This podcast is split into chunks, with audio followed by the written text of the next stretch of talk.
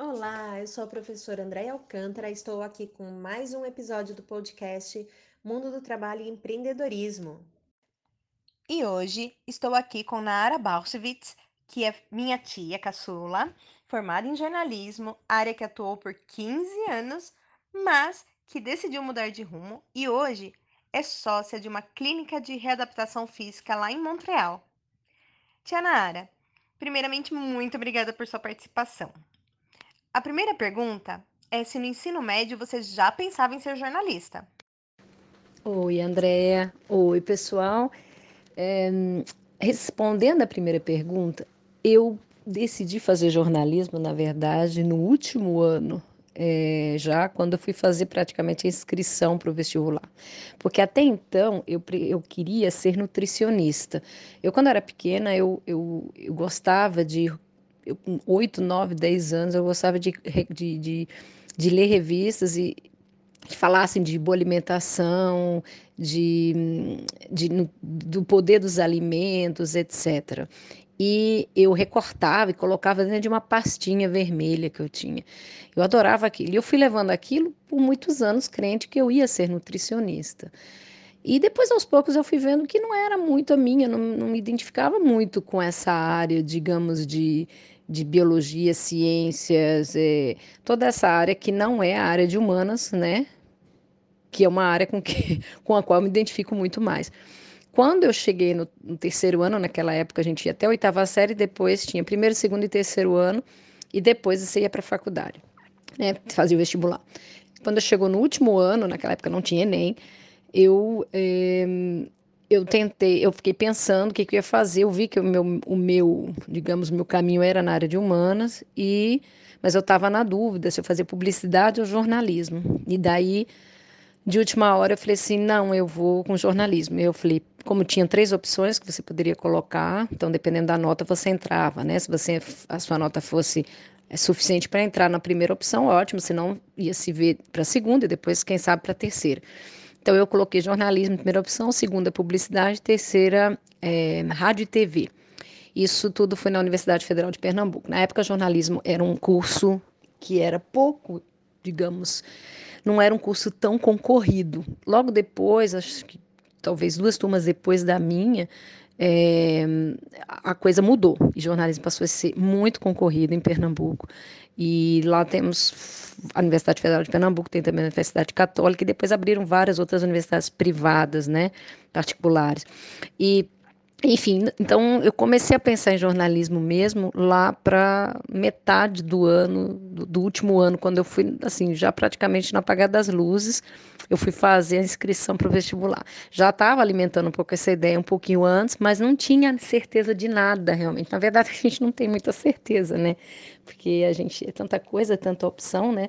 E a gente é muito jovem, né? Nessa época do, do ensino médio. Então, é, a decisão não foi tão, tão rápida ou tão certa assim na minha cabeça, mas eu arrisquei e consegui passar.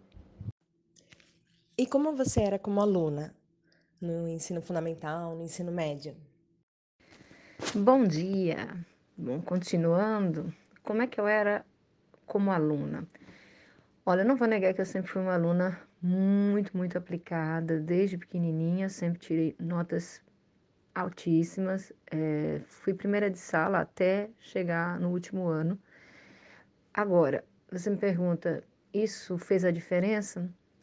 Eu não sei, eu acho que não. É, na verdade, eu era aluna, bom, eu tinha uma facilidade para entender e compreender as coisas, eu gostava de tirar notas boas, então eu não precisava de pressão de ninguém da família para estudar. Por outro lado, existia uma pressão eu acho. Meus pais não eram rígidos, mas em relação às notas, eu sempre achei que havia uma certa uma pressão implícita, assim, não era uma coisa direta, você tem que tirar 10, mas quando você não tirava, você existia uma certa um certo olhar de decepção. E talvez isso me obrigasse a tirar notas mais altas, me, me obrigasse a estudar para isso. Não sei se isso era uma coisa consciente, não posso dizer.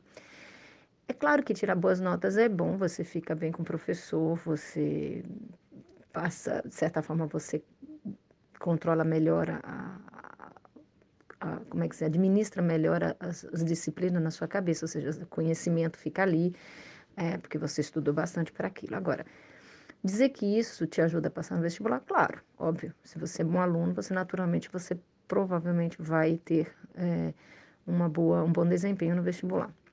Quando chega na faculdade, muda tudo.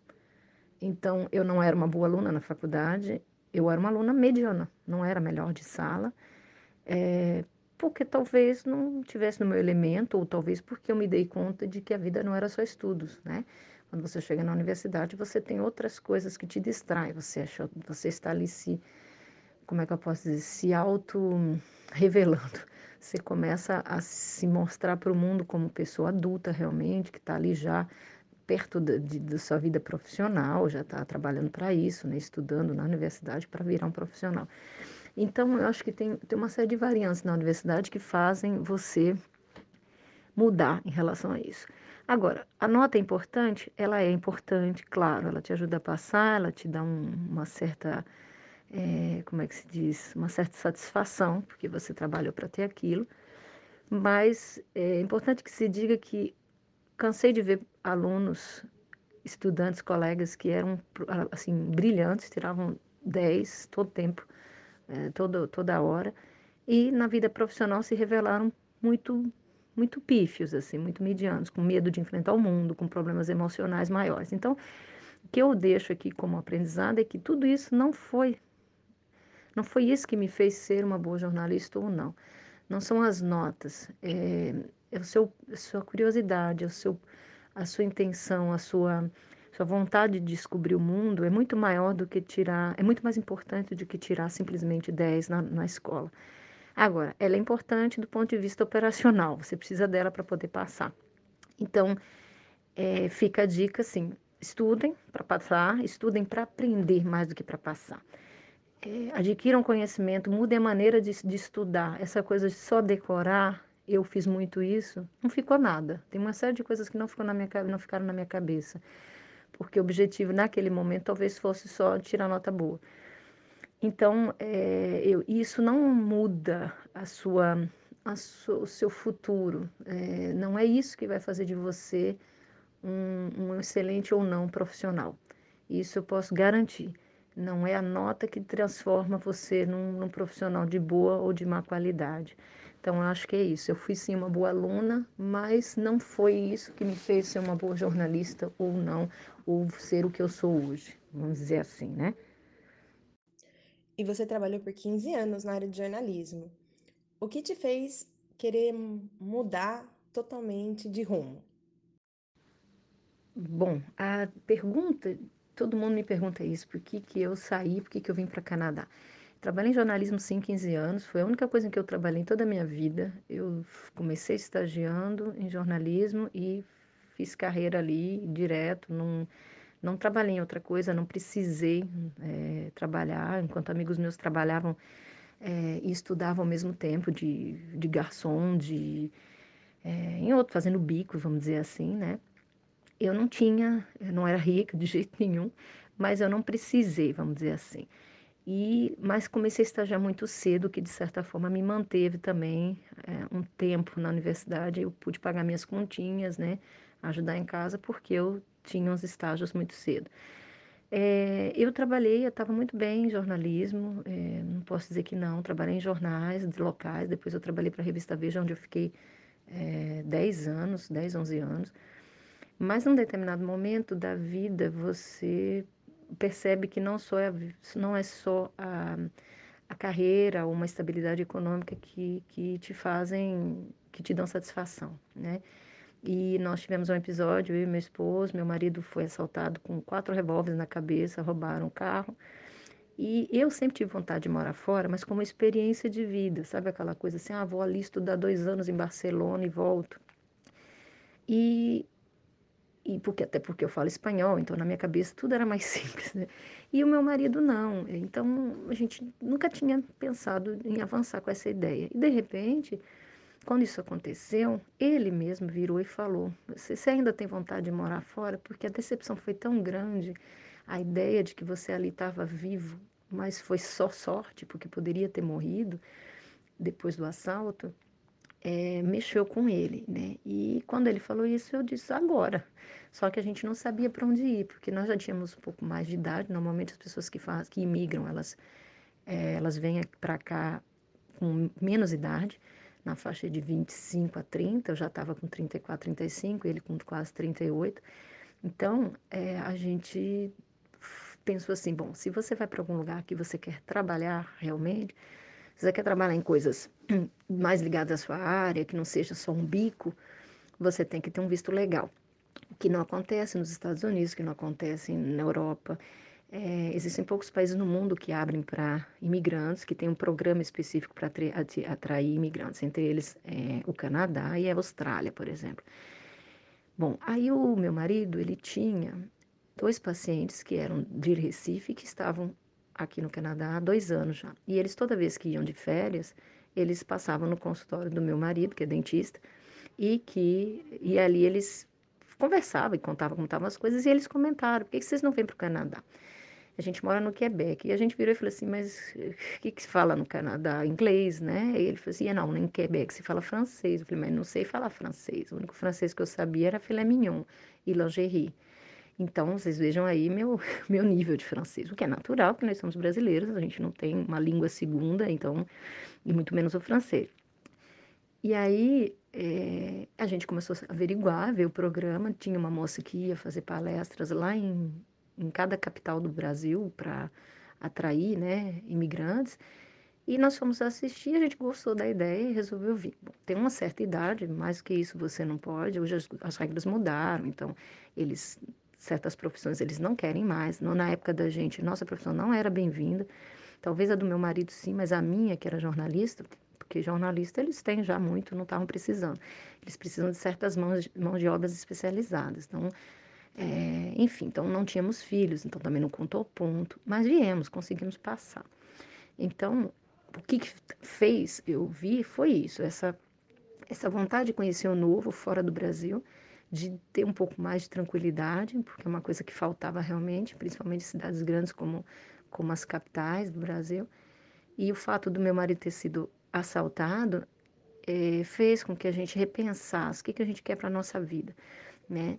Só que viemos sem nunca ter pisado no Montreal, sem nunca ter averiguado como é que era. A gente veio de Malicuia, fechamos tudo, vendemos consultório, é, eu larguei minhas coisas, inclusive estava fazendo um projeto para Veja ainda quando vim para cá, continuei fazendo aqui à distância por 15, 20 dias.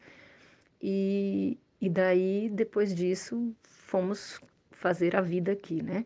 Então, foi uma ruptura, de fato, é, com, com, com tudo isso, com a nossa vida, né? Com a nossa, com a nossa família. Não, não de briga, mas uma ruptura de, de, de distância, né? A gente passou a viver muito longe, né? É, isso tudo é o, talvez sejam os grandes seja o maior, problema de se viver fora, né? Mas é isso, a gente é, conseguiu e eu vou eu vou deixar para responder a próxima no próximo áudio. tchau, tchau. Imagino que foi uma grande mudança. E quais foram as dificuldades que vocês encontraram chegando em Montreal? Então, como que eu posso explicar? É, é uma mudança tão drástica que é difícil de dizer porque já faz 13 anos, vou fazer 13 anos aqui. Então é uma coisa que parece que eu nem lembro mais de, de como foi, mas porque você já absorve, já vai. Mas enfim, é drástico no sentido, você é como se você, tem uma amiga minha que comparou, é como se você morresse e nascesse de novo, porque você deixa de um dia para o outro, você deixa a sua profissão, você fecha as coisas, você vende suas coisas, sua casa, tudo que você tinha dentro você diz tchau para seu pai, para sua mãe, para seu avô, para sua família e vai embora. Num lugar que é o outro lado do mundo, é um outro continente, né? E, onde você não conhece praticamente ninguém, onde tudo é diferente, onde existe uma cultura diferente, a língua é diferente. Que assim, você migrar para Portugal ainda tem uma certa vantagem, porque você fala português, né? É como um argentino que pode migrar para a Espanha e que fala espanhol. No caso aqui, nós não não falávamos, né? A gente sabia falar francês porque a gente já tinha estudado. Fomos estudar aqui nesse processo de francização que o governo oferece. Mas eu acho que a língua é o primeiro grande desafio.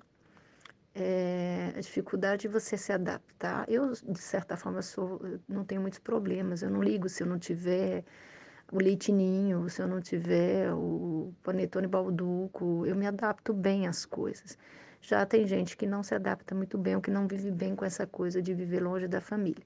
Então, isso é uma coisa que, para nós, particularmente, não foi um problema, mas para muita gente é um problema.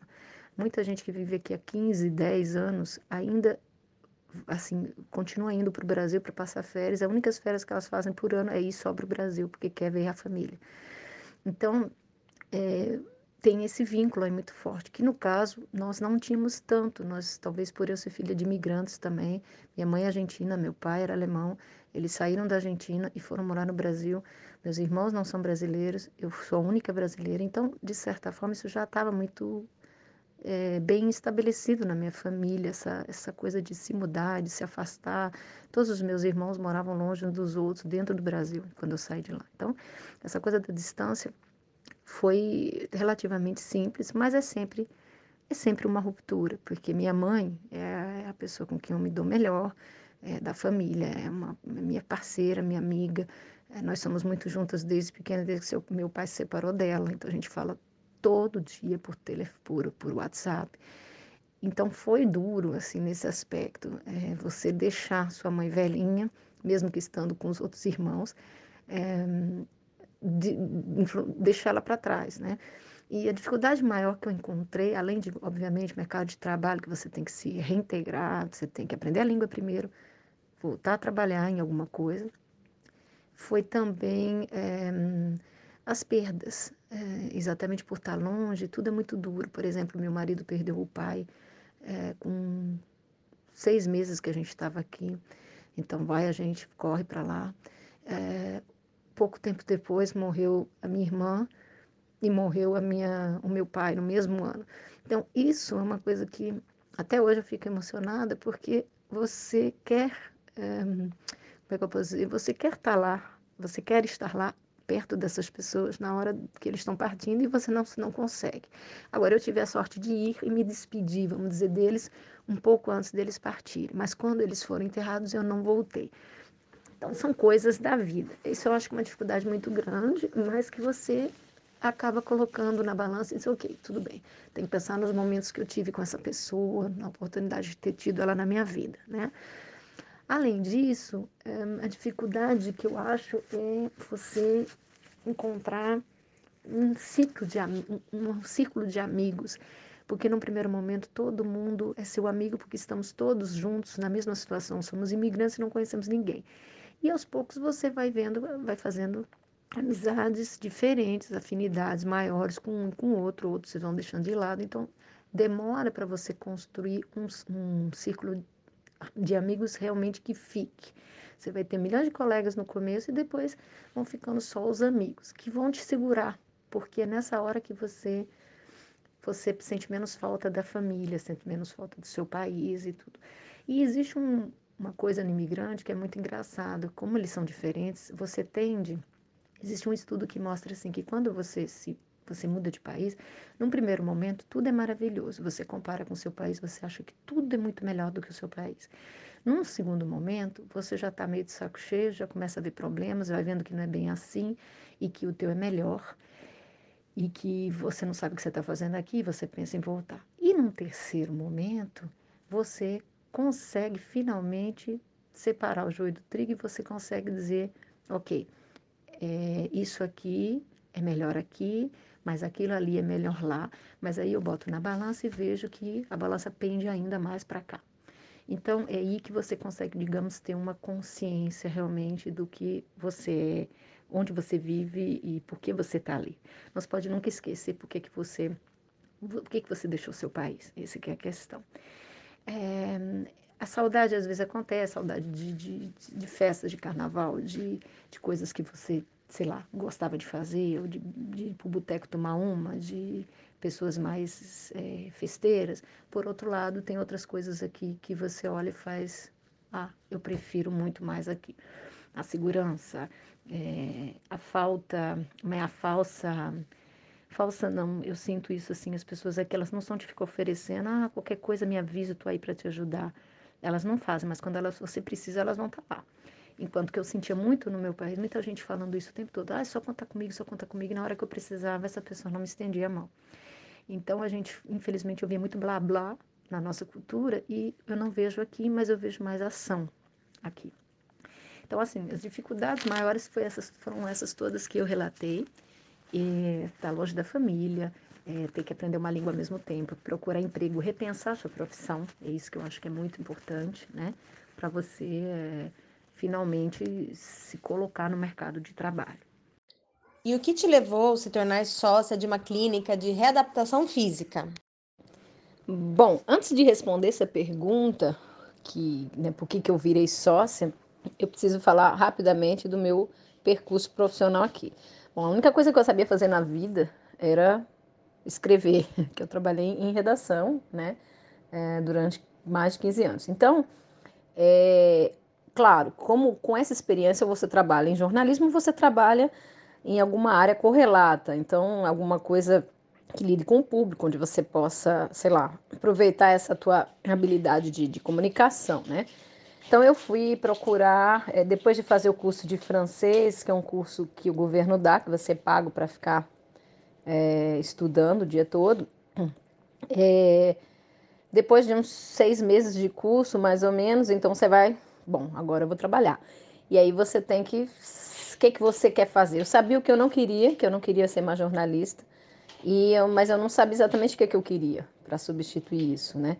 E daí, assim, muita gente aqui volta a estudar. Então, é uma coisa assim, a reorientação é, profissional é muito, muito comum aqui, não só para os imigrantes, as pessoas aqui, eu canso de ver gente daqui falando isso. Ah, eu ah, já fiz isso, eu, foi minha primeira profissão, agora eu faço isso. Quer dizer, as pessoas não têm medo de, de enfrentar uma segunda, uma segunda experiência profissional. Bom, por quê? Porque aqui é mais simples, porque aqui a faculdade não é tão cara. É, bom, no Brasil temos as universidades federais, mas o acesso é mais complicado, né? É, aqui as pessoas não apontam o dedo para você porque você mudou de carreira. No Brasil, se você não gosta, por exemplo, como meu marido, que deixou de ser dentista, é... ah, então é porque era um dentista peba, mais ou menos, não, não se deu bem. Não é bem assim. Então aqui as pessoas, elas entendem assim, que você tem que estar feliz no que você faz. Então, se você não quer fazer mais aquilo, elas entendem perfeitamente você fazer uma segunda coisa. Então, isso não é só para os imigrantes. Então, claro, quando você chega como imigrante, às vezes a sua profissão leva tempo, porque você precisa revalidar diploma se você quer seguir na sua carreira, na sua área. É, se você não quer, você tem que se repensar o que você quer da vida. Né? Então, eu fui procurar um, um centro, que é um centro comunitário, são vários centros que são é, digamos, subsidiados pelo governo para ajudar os imigrantes nessa parte profissional. Porque até o currículo aqui é diferente. Né? Aqui a gente chama de CV, que é o currículo vida, a gente chama de CV. O CV, por exemplo, aqui a gente não coloca foto, não coloca idade, é, não tem nada disso, porque a pessoa não pode julgar a partir disso. Então, não, pose, não, não, não coloca essa pergunta também na hora da entrevista, é, tipo, se você tem filhos ou se você mora longe, isso aí não cabe. Endereço você pode até colocar, porque pode ser uma coisa interessante, a pessoa na hora de empregar, ela vai dizer, ah, bom, ela mora aqui pertinho, então é legal. Mas mais do que isso, não se pergunta, né? Então eu fui fazer lá, é, uma verdade, eles te orientam como preparar o teu, o teu currículo, né, o teu CV, é, e ver mais ou menos as, as tuas habilidades para ver em que meio você pode aplicar o seu CV. Então eu fui fazer mais ou menos isso e eu falei, eu não tenho experiência de nada a não ser jornalismo. Então ele falou: ah, mas tudo bem, uma pessoa que é jornalista, em teoria, é comunicativa, em teoria pode trabalhar com o público. Eu falei: sim, eu quero alguma coisa que eu, onde eu possa aprender mais o meu francês, melhorar. Enquanto isso, eu vou pensar o que, que eu vou querer em termos de profissão realmente, né? Então eu, eu falei: ó, posso trabalhar numa recepção, posso trabalhar numa loja, e isso que foi isso que eu procurei. E eu mandei alguns CVs e tinha uma clínica no meu bairro é, que estava precisando de uma recepcionista, né? Nunca tinha sido recepcionista na vida, mas eu entendi que aquilo não deveria ser uma tarefa tão complicada. Então, mandei o meu CV e me, eu passei um mês sem nenhuma resposta. Então, eu falei, bom, já me esqueceram, né? Já, já enquanto isso, fui mandando para outros e tudo mais, né? E aí, num determinado momento, uma mulher me liga perguntando se eu ainda estava interessada pelo, pelo, pela, pelo posto, né? Não sei se chama posto mais, eu já estou um pouquinho enrolando um pouquinho com a língua às vezes. Bom, pela, pelo cargo, sei lá, pelo que ela estava oferecendo. Aí eu falei, sim, quero.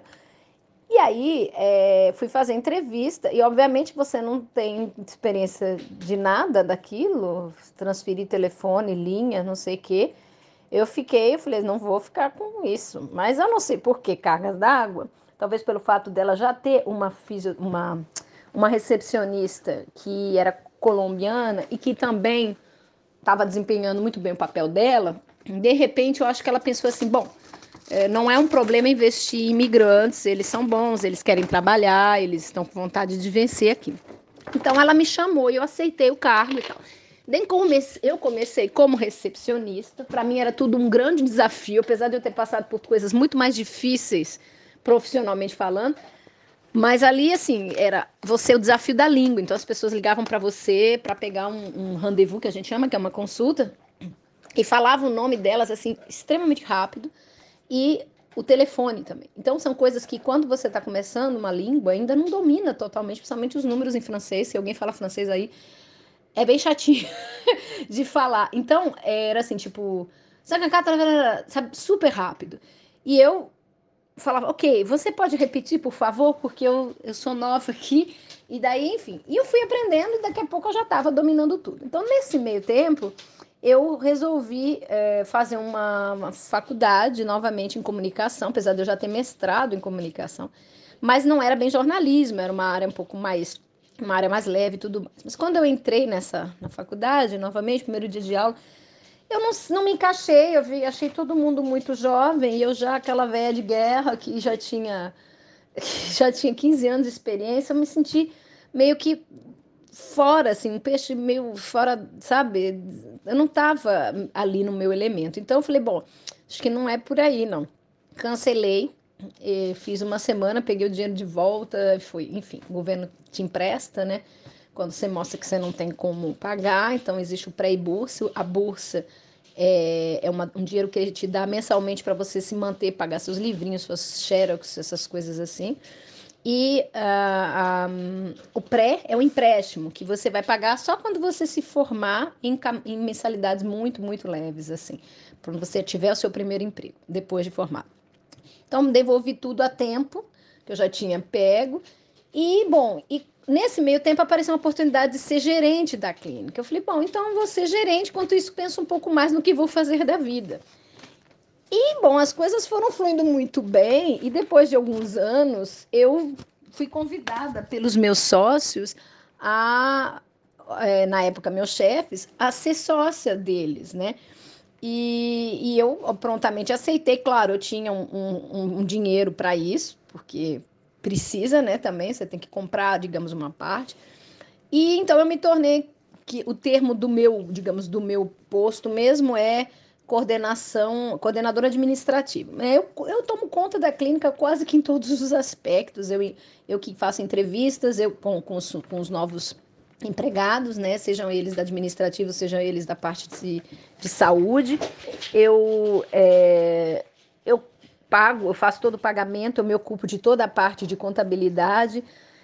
Quer dizer, coisas que antes eu não dominava de jeito nenhum, que eu fui aprendendo no dia a dia. Não houve ninguém para chegar e dizer, olha, isso aqui, sim, claro, algumas pessoas que vieram mostrar como é que era, mas fora isso, fui eu com a cara e a coragem. Então, é mais ou menos isso que eu faço é, no dia a dia nessa clínica.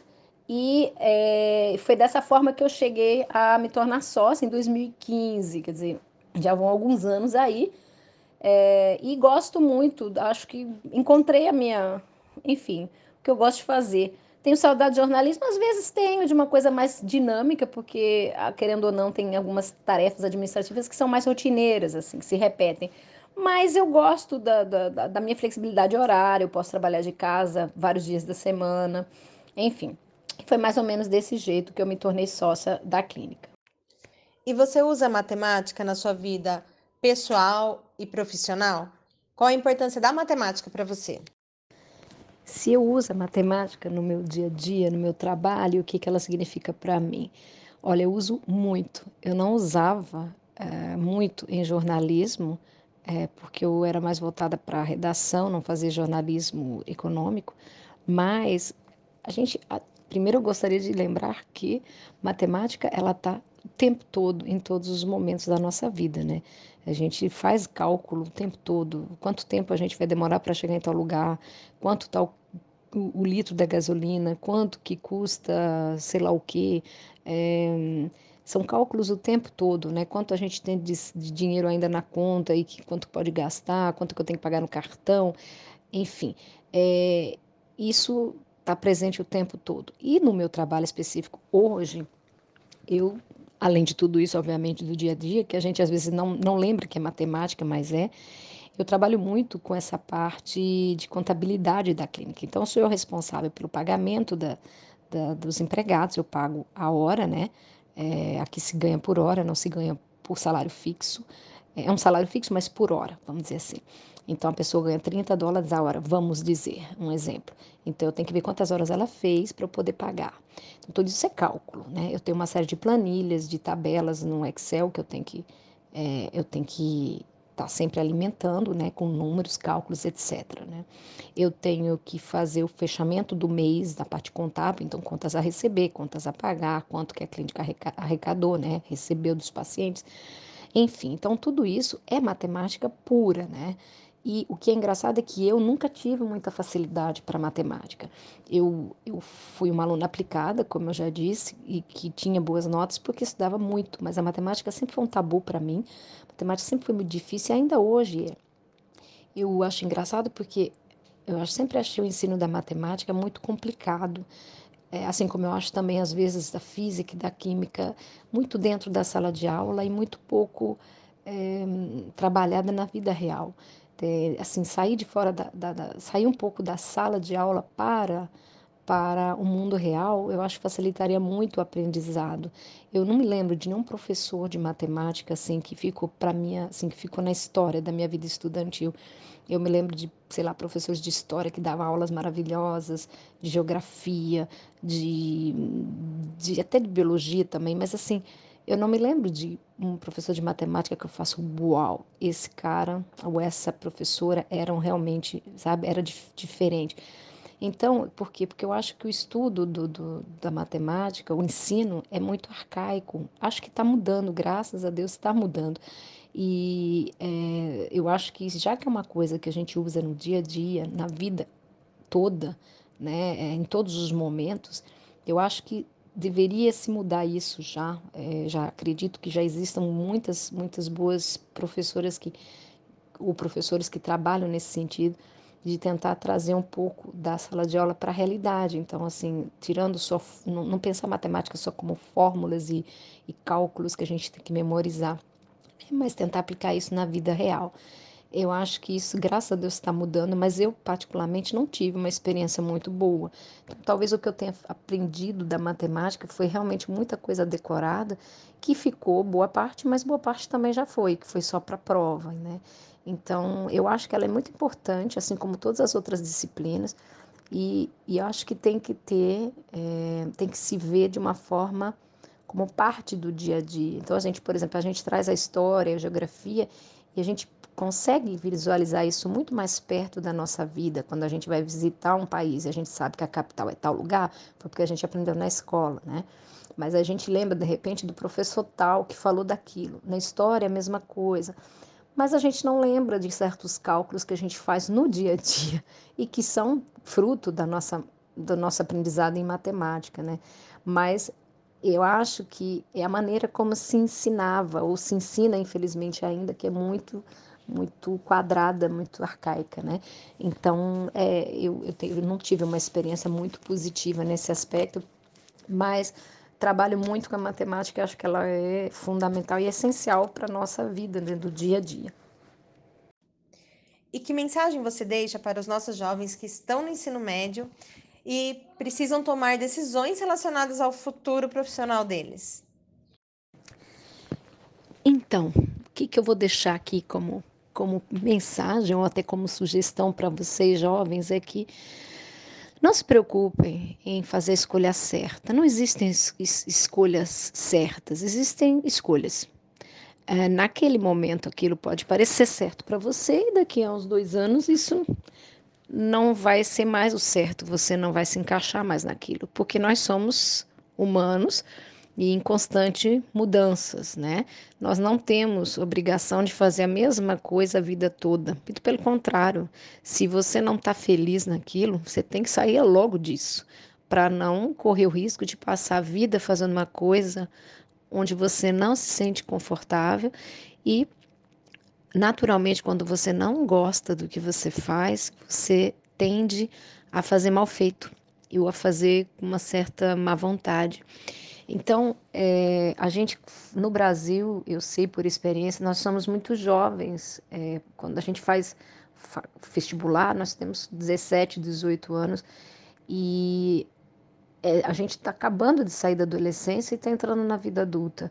É muito cedo para tomar uma decisão tão importante que é saber o que, que você quer para sua vida profissional, o que, que você quer ser, né?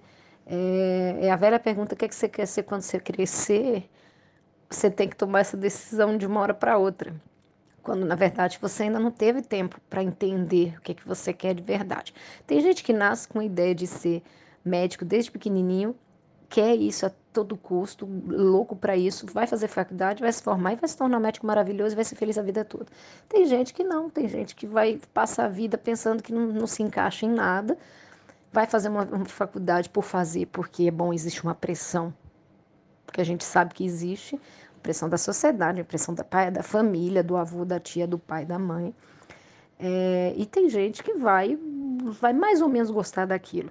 Tem gente que não vai gostar, que vai odiar, enfim, tem de tudo. O que tem que ser pensado é o seguinte: você vai tomar uma decisão agora com essa idade, foi o que melhor, foi o que você conseguiu de melhor nesse momento, de conseguir refletir melhor. Daqui a dois anos, se não está feliz, não percam tempo em continuar numa coisa que não, não, não vai. Não é, né? Ah, não, mas eu tenho que terminar agora que eu tô aqui, vou seguir adiante. Agora vai, já que cheguei aqui, vou terminar. Tá, termine. Se você quer terminar, termine. Mas se lá na frente, de novo, já atuando na profissão, você não está feliz, não tenha medo de fazer uma reorientação profissional. Isso é muito comum aqui. Eu percebo isso, as pessoas, conheci N pessoas, não imigrantes, que ah, já fiz isso, já fui formada nisso, já estou na minha segunda profissão. Eles usam até esse tempo, segunda, terceira profissão.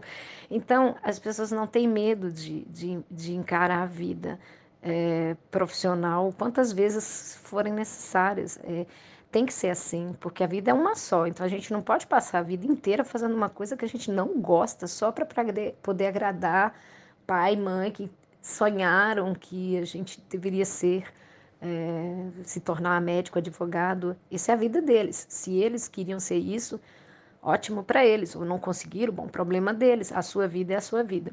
Então não deixe de fazer o que você quer. É essa a mensagem que eu, que eu, que eu deixo e não tenha medo de errar. Se hoje você escolher uma coisa e daqui a dois anos você sentir que não é isso, é, sempre é tempo de refazer né? É, mudar a profissão e ser feliz no que você realmente gosta. É assim que acho que tem que ser. É, a gente é muito jovem quando a gente decide e existe uma pressão enorme também de largar uma faculdade. Eu sei que às vezes as pessoas falam, ah, mas por que, que você vai largar ou largar uma profissão? Por quê? Porque não está dando certo? Porque você é incompetente naquilo? Eu sabia que não tinha, não era para fazer isso. Né? Então, assim, existe uma pressão e a gente às vezes fica, se deixa levar por essa pressão. Existe uma, uma, uma questão também burocrática e chata, que é refazer, às vezes, um, um, uma, um vestibular, que é uma coisa estressante, é, é, massacrante, porque é uma pressão que joga em cima das, das dos nossos ombros, como se a gente tivesse uma obrigação é, absoluta de passar porque a gente não faz mais nada da vida, né? Isso que a gente escuta, então a nossa obrigação é de passar, quando na verdade a gente tem nossas limitações, né? Nós somos jovens, mas não somos super-heróis. Então a gente não, não, trabalha muitas vezes.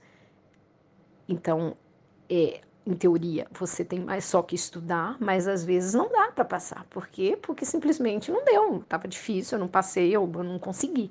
Então não pode se culpar por isso. É, vestibular é só uma prova. Ano que vem tem mais, né? Todo ano tem mais, é voltar e estudar de novo.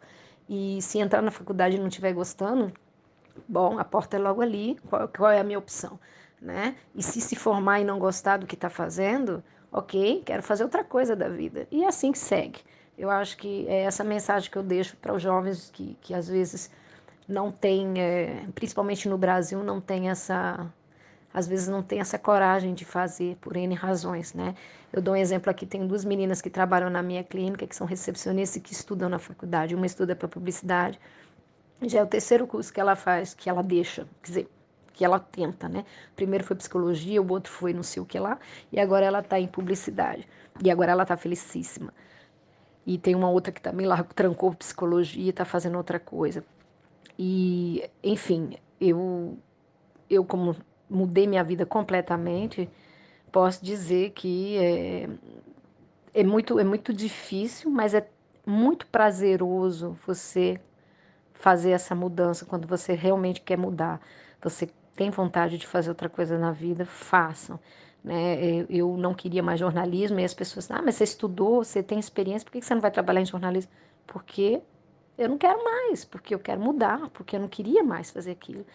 E assim são vários, várias pessoas que, que eu conheço pessoas aqui que são engenheiros, que eram engenheiros no Brasil e que não abriram a cabeça para fazer outra coisa, mas odiavam a engenharia e foram revalidar diploma em engenharia e são engenheiros novamente e tão infelizes, mas eles não quiseram, ah, tipo, ah, eu vou ter a coragem de largar e vou fazer outra coisa. É, é, preciso abrir a cabeça, porque a vida, como eu repito mais uma vez, é uma só. Beijos para todos. Tia, muito obrigada por sua participação. Com certeza você deixou um conselho muito valioso para os meus alunos. E desejo tudo de bom aí no Canadá. Qualquer dia eu vou aí te visitar, tá bom? Um super beijo.